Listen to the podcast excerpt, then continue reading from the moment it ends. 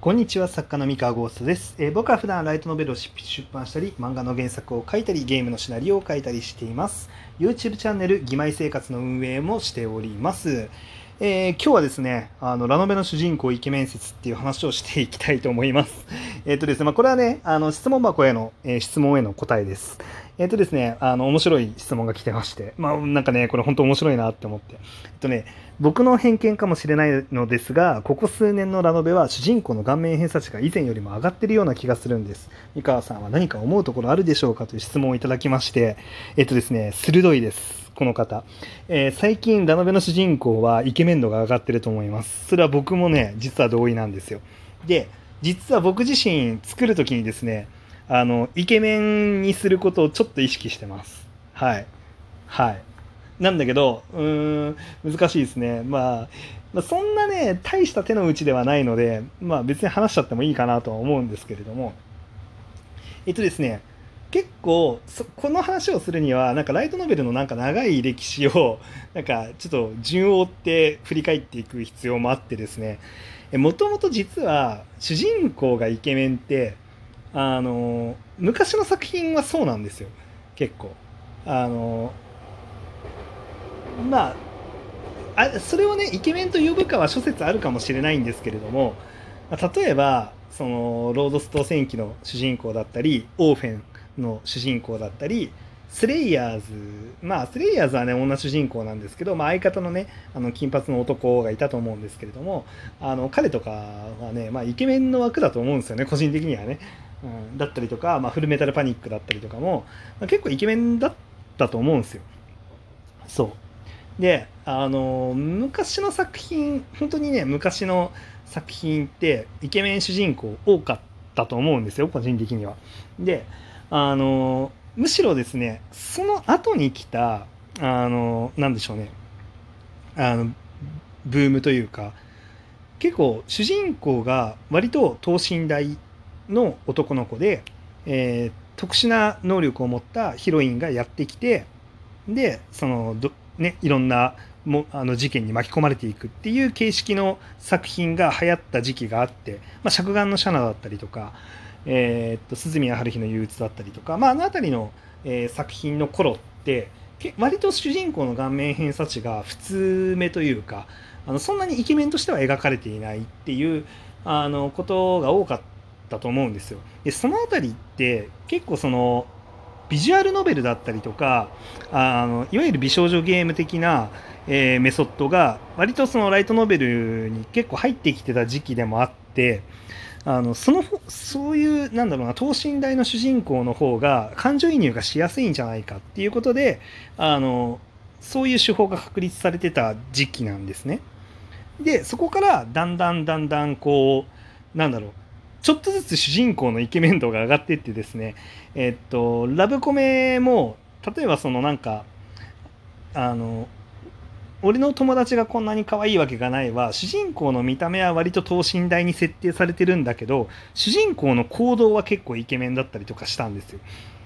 でさらにさらに進んでってあの僕は友達が少ないとかになってくるともはやただのイケメンじゃないですか。あの一応作中ではなんかそんなにイケメンイケメンとはあの言ってなかったと思うんですけどただイラストはもうイケメンなんですよね。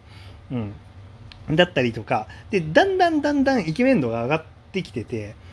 でもう最近のあの主人公はまあかなりイケメン度が高いと。うん、でこれはもうねあのご指摘の通りだと思いますよ。うん、でこれはねなんだろうななぜなのかっていう話なんですがうーんまあ個人的にはですよ。あの個人的には、まあ、別にイケメンで悪いことは何もないからなのではないかと 思ってですね。まあなんでしょう。あのフィクション楽しむ時にあの何通りか楽しみ方はあると思うんですけどあの例えばねその自分とあまり変わらない見た目のあの主人公があのすごく美味しい思いをしてるっていうのを見てあのそこにその自分の共感性というかまあ、共感の部分重重重なり合う部分自分自身とあの主人公の重なり合う部分が多いことによってあの楽しむっていうあの楽しみやすいっていう主人公像もあればなんかもう理想のあこのイケメンあのいいなみたいな。でもう自分がこいつになりきって活躍したら超かっけえなみたいな、うん、あのその憧れの存在みたいなものに自分をあの投影して楽しむっていう楽しみ方も同時にあると思うんですよ。でえっとまあよくなんでしょうねそのイケメンにしたら感情移入ができなくなるんじゃないかみたいなあの話とかってたまに聞くんですけどいや個人的にはそんなことないと思っててなんでかっていうとみんな想像の中ではイケメンになれるんでその全然なんだろううんそう想像の中でイケメンになれるから別にイケメン主人公だったら入れないかっていうと入れなくはないですね。でむしろじゃあどういう時に主人公に入れなくなるかっていうとあのイケメンかどうかよりもその精神性その性格の部分ですよね。あのこの考え方は全く乗れないそのなんで主人公こんな考え方をするんだってなっちゃったりとかするともう入れなくなるけど正直見た目だけだったらいくらでも入れる。あの例えばなんですけどえー、っとそうだな。まあ昔デスノートっていう作品あったと思うんですけどあのデスノートって主人公イケメン設定だし、まあ、結構女たらしなこともするじゃないですか。するんだけどあの八神ライト君のあの根っこの思想というかあのすごくなんだろう大勢の人が、まあ、一度は心のどっかで思ったことがあることとかを思ったりしてるんですね。実際八神ライトのようなあの顔面偏差値だったりあと頭の良さ。あのもうほんと全国トップレベルの頭の良さを持ってるだけどそこって別に見てる側は自分はそうではないから入り込めないかもしれないんだけどでも考えてるその価値観の部分が実はあの共感できる部分が多いからむしろあの俺は今このイケメンと同じことを考えてるっていうふうに思えるんですよ。でなのでなんだろうその考え方さえ同じだったら想像の中で自分はいくらでもイケメンになれるのであのイケメンだから入れないっていうことはおそらくないかなっていう気がします。でなのでまああの主人公をかっこよく描きたいんだったら、まあ、別にイケメンにしちゃっていいんじゃないのっていうふうには個人的には思うんですね。でなので、まあ、まあイケメンの主人公が増えてるとしたらまあうんまあ別にイケメンでもええやろっていうことで、まあ、みんなイケメンに書いてるんじゃないかなっていうふうに思うんですね。そうでまあねやっぱりねその感情移入神話みたいなのが、まあ、あった頃にその等身大であればあるほどいいっていう価値観だった頃の名残であのなんだろうイケメンじゃない描き方っていうのをあのすることが多かったから、まあ、それでなんだろうなあの一時期顔面偏差値がそんなに高いわけではない時期があっただけであの基本的に創作物は美男美女であの、まあ、構築していいんじゃなかろうかというふうに思います。はい。まあ、全然ね、話変わっちゃうんですけれども、まあ、なんだかんだで、まあ、最近そのリメイクが出たあの、ファイナルファンタジー7とかも、みんなクラウドくん大好きじゃないですか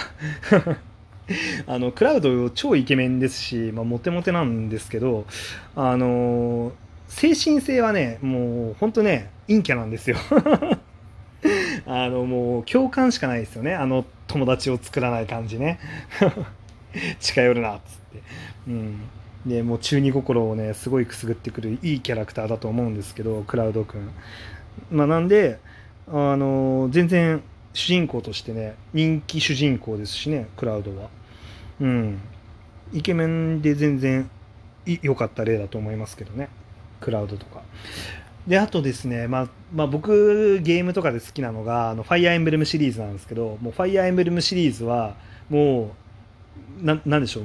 まあ、最近のねシリーズは結構美男美女以外でもあのなんかいかつい男枠とかでも強くなるキャラクター多くてあのなんかね意外となんか美男美女だから OK っていう感じのゲームじゃなくなりつつあるんですけど、まあ、昔のねシリーズとかはもう美男美女の時点であこいつは強くなるみたいな。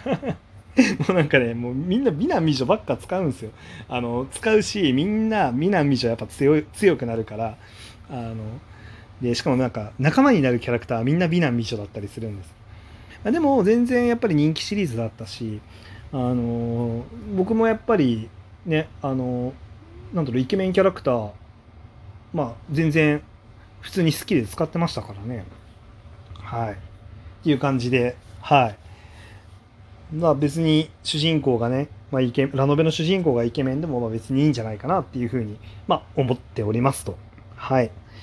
まあ顔面偏差値ね。どうなんですかね、まあ、やっぱりそのキャラクターコンテンツなんでライトノベルって。まあ美男美女で良いのではっていうふうに思いますけどね。あもちろんねあの違う方向性の主人公も面白いと思いますよ。あのいかつい見た目だったりとかあの、まあ、平凡な見た目なのに実はこんなすごいところがみたいなのも面白いですし。あと僕なんかあの西野っていう作品があるんですけどあの普通普通面っていうことをすごい売りにしてる作品で あのこんなかっこいい活躍する主人公があの普通面なんかいみたいな感じの あの作品なんですけどもう漫画で見た時のシュールさがねもう本当面白くて 小説も面白いんですけど、うん、これ結構おすすめですね西野はね。うん、西野とかはまあその普通面であることを結構逆手にとってねまあ面白くしてるんですけど。なんかねそういうのもあるし最近はこのおっさん主人公とかもねあるんで、まあ、必ずしも別にイケメンじゃない主人公もあの多くいると思うんで、まあ、むしろ今は多様性がある時代かなって思いますよ。本当に。画面偏差値が高いキャラクターだけしかないってわけじゃなくて、まあ、いろんな種類の主人公がいて、まあ、イケメンは、ま、目立つだけだと思います。はい。というわけで、はい、あの今日はねあのラノベ主人公イケメン説の話をさせていただきました。はい。それでは本日のお話は以上でございます。それでは皆さんおやすみなさい。バイバイ。